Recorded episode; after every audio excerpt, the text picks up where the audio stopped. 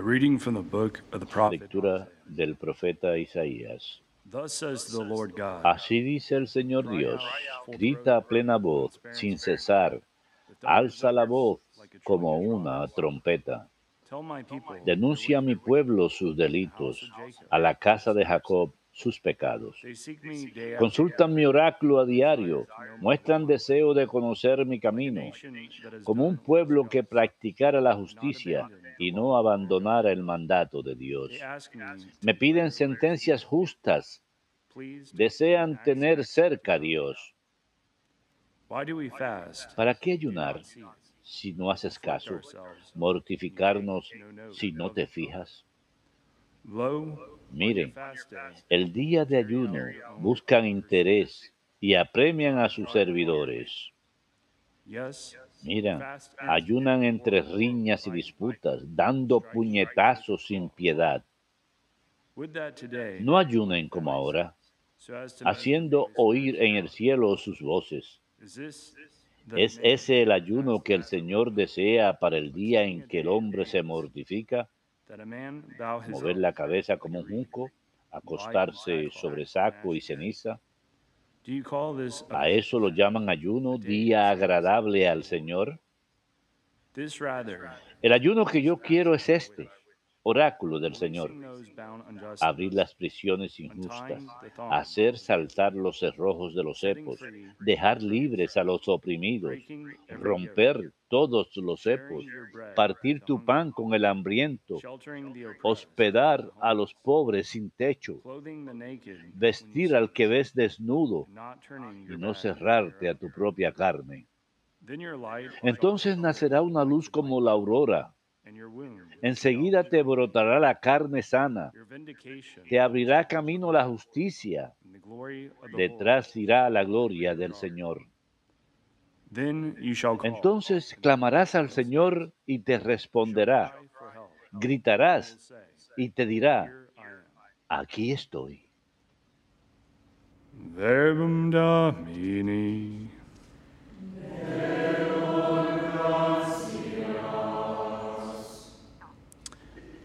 Un corazón quebrantado y humillado, tú Dios mío no lo desprecias.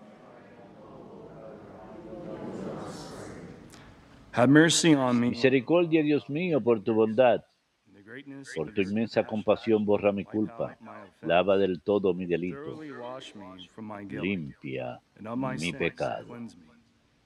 Un corazón quebrantado y humillado, tú Dios mío no lo desprecias. Pues yo reconozco mi culpa, tengo siempre presente mi pecado. Contra ti, contra ti solo pequé, cometí la maldad que aborreces. Un corazón quebrantado y humillado, tú Dios mío no lo desprecias. Los sacrificios no te satisfacen. Si te ofreciera un holocausto, no lo querrías.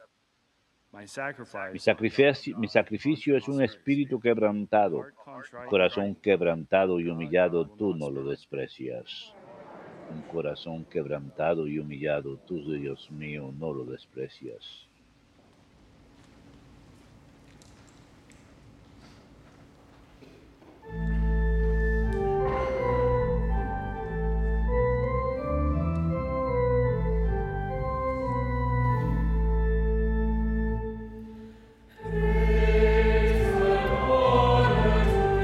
Alabanzas y honor a ti,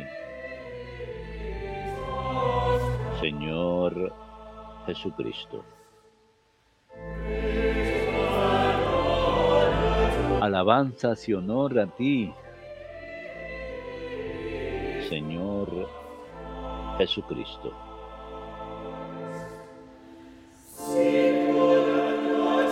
Busquen el bien y no el mal, y vivirán. Y así estará con ustedes el Señor. Alabanzas y honor a ti, Señor Jesucristo. Dominus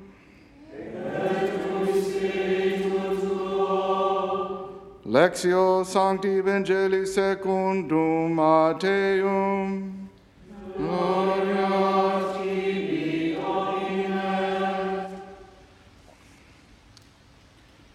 The disciples En aquel tiempo los discípulos de Juan se le acercaron a Jesús preguntándole, ¿por qué nosotros y los fariseos ayunamos a menudo y en cambio tus discípulos no ayunan?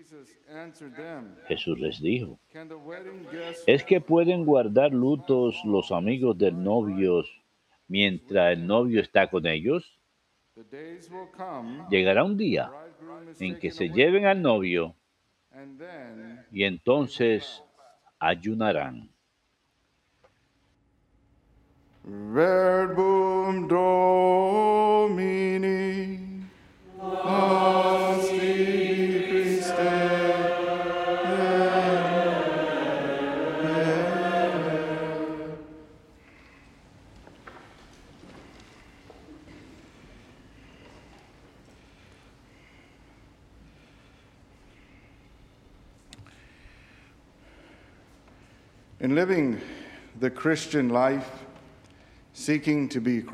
Al vivir la vida cristiana, al buscar imitar a Cristo, hay momentos ocasiones en que nos sentimos renovados en la fe,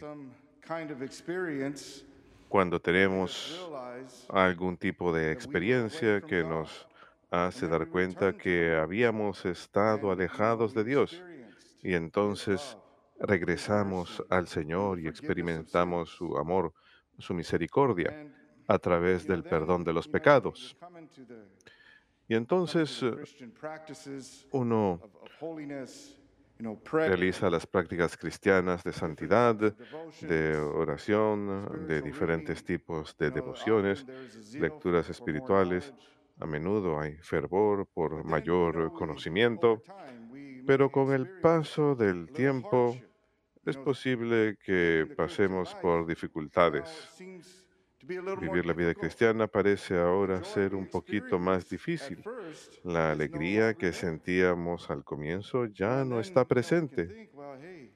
Podemos pensar, debo estar haciendo algo equivocado, no estoy haciendo algo bien. Y pensamos en aquellos días en que sentíamos tanto. Jesús, el Señor, como cristianos, como bautizados, Él nos da su propia vida. Y al darnos su propia vida, al vivir nosotros nuestras propias vidas con su presencia en nosotros, con la presencia del Espíritu Santo, con el Espíritu Santo morando en nosotros, podemos vivir la vida de Jesucristo. Hemos de pasar por momentos difíciles, hemos de pasar por pruebas y tribulaciones, pero Jesús también pasó por lo mismo. Jesús nos muestra el camino para atravesar estas tribulaciones y pruebas temporales, terrenales, y al seguir a Jesús, estamos en el camino a la salvación, el camino a la eternidad con Él. In, these, in, in this gospel En today este evangelio de hoy, is, uh, is approached by the disciples of John. los discípulos de Juan van a ver a Jesús Juan el Bautista. y los discípulos de Juan Our teacher taught us to fast, you le preguntan, ¿por qué tus discípulos no ayunan? Nuestro maestro nos enseñó a ayunar y rezar. Quizás estaban cuestionando a Jesús porque en los pasajes anteriores Jesús había llamado a los pecadores, se decía que él comía con pecadores, con los publicanos, con los fariseos. Guys, Por eso es que los discípulos de Juan también piensan lo mismo. Aquí están comiendo y bebiendo y pasándola bien, no están ayunando. ¿Acaso no todos están supuestos a ayunar? Pero "How can Jesús les dice, ¿cómo here?" pueden ayunar si el esposo sigue aquí? En ese momento, Jesús está al comienzo de su ministerio público, Así que está llamando a los discípulos para que vayan a Él y está proclamando el reino, realizando buenas obras. Y es un momento de regocijo. Aquí está el esposo. Y lo que Jesús está diciendo aquí, el significado de esto es que ellos saben el significado de esto porque en aquella época, cuando había una boda, después de la boda no había luna de miel. En cambio, el pueblo celebraba la boda alrededor de una semana. Así que el esposo y la esposa eran acompañados por sus amigos más cercanos, a menudo también por otros más, y tenían una celebración, una festividad, comida y bebida, un gran banquete. Imagínense eso durante varios días. Y había mucha felicidad en ese evento. Y eso es lo que Jesús está diciendo acerca de ese momento presente en que se encuentra, así que de esa ocasión en particular en el Evangelio. Él está con los discípulos, los discípulos están con Él, se están regocijando, hay fervor. Recuerden, un par de capítulos antes, Jesús los uh, llama y ellos acuden, fervorosos.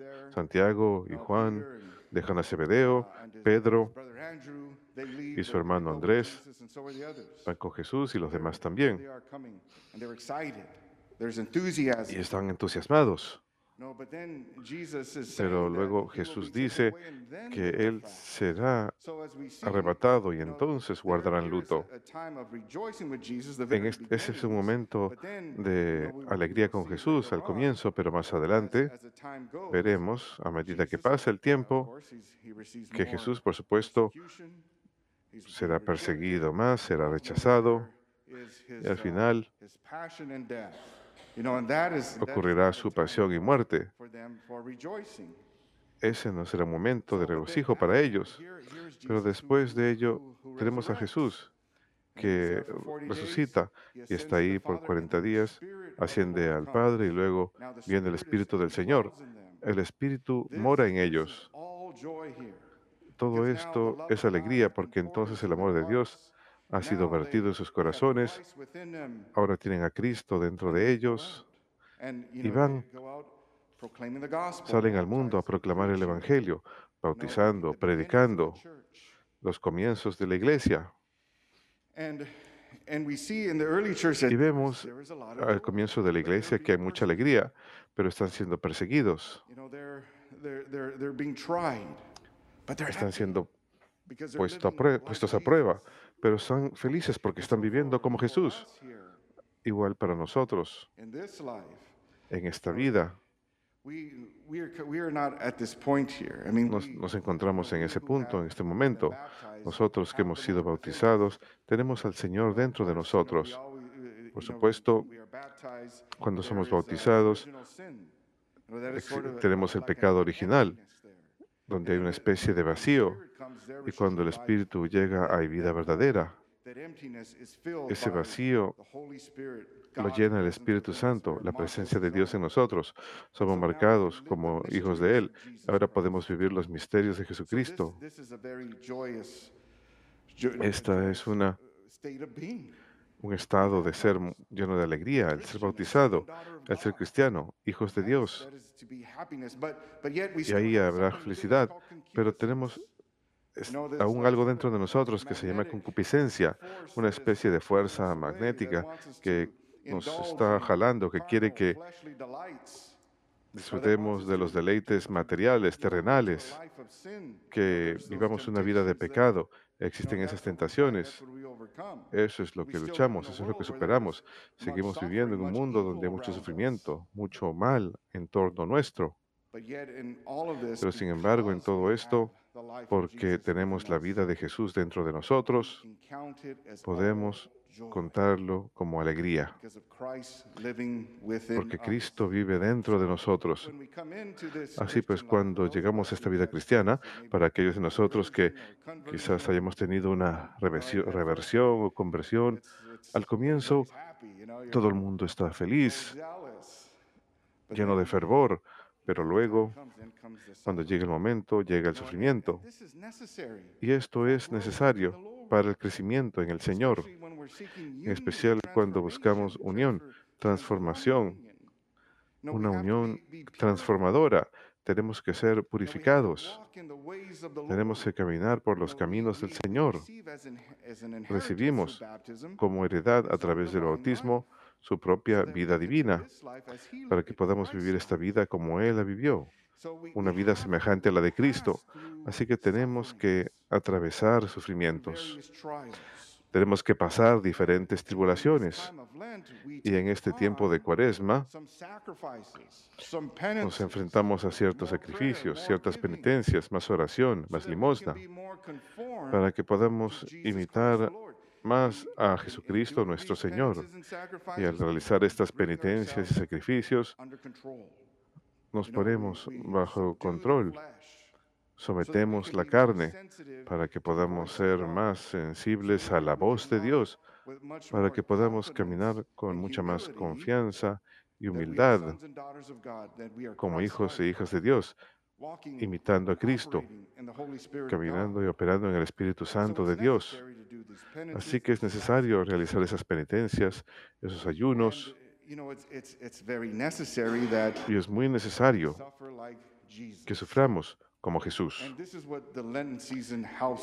Y a esto nos ayuda a hacer el tiempo de Cuaresma, nos ayuda a crecer en nuestra fe, en nuestro amor por el Señor y a ser más como Él. Okay, Hay momentos en que podemos uh, mirar hacia atrás, hacia ciertas ocasiones en nuestras we vidas y decir, we had gone on retreat or something like that, and we had quizás hayamos ido a un retiro o algo así y tenemos ciertas experiencias interiores, quizás hemos sentido ciertas says, "Well, I don't feel emociones that anymore." Well, y nos podemos decir, ya no siento más eh, lo mismo. Pero eso es bueno porque Dios own está llevando hacia algo mejor, hacia su propia vida, donde a menudo hay esterilidad, donde muchos escritores espirituales le llaman la experiencia del desierto. Eso ocurre para que podamos desapegarnos de los deseos so pecaminosos, para que no estemos tan consumidos por esa concupiscencia dentro de nosotros, para que podamos adherirnos más a Dios y al hacerlo, nuevamente nos volvemos más como Él. El apóstol Santiago, él nos dice, cuéntenlo todo como alegría cuando reciban diferentes tribulaciones y pruebas, porque a través de la prueba de nuestra fe producimos firmeza. San Pablo diría que cuando encontramos esas diferentes tribulaciones, que eso forma el carácter. ¿Cuál es el carácter? El carácter de Jesucristo nuestro Señor. Y queridos hermanos, estamos a comienzos de Cuaresma, pero puede ser un tiempo muy lleno de alegría, porque estamos con Jesús. Estamos en un recorrido con Jesús. Y esto es felicidad, porque es un recorrido, es la vida eterna. Mientras más nos acercamos a Jesús, cuando hacemos la transición de esta vida a la siguiente, por eso es importante edificar nuestra relación, estar más cerca a Él ahora, realizar esas penitencias, esos ayunos, ver la vida que Él nos ha dado, recibirla con alegría, porque es su don y es, Él está con nosotros. Así pues, queridos hermanos, sepan que el Señor los ama. Sepan que Él está aquí con ustedes, dentro de ustedes, amándolos. Y con ello, cuéntenlo todo como alegría. Que Dios los bendiga a todos.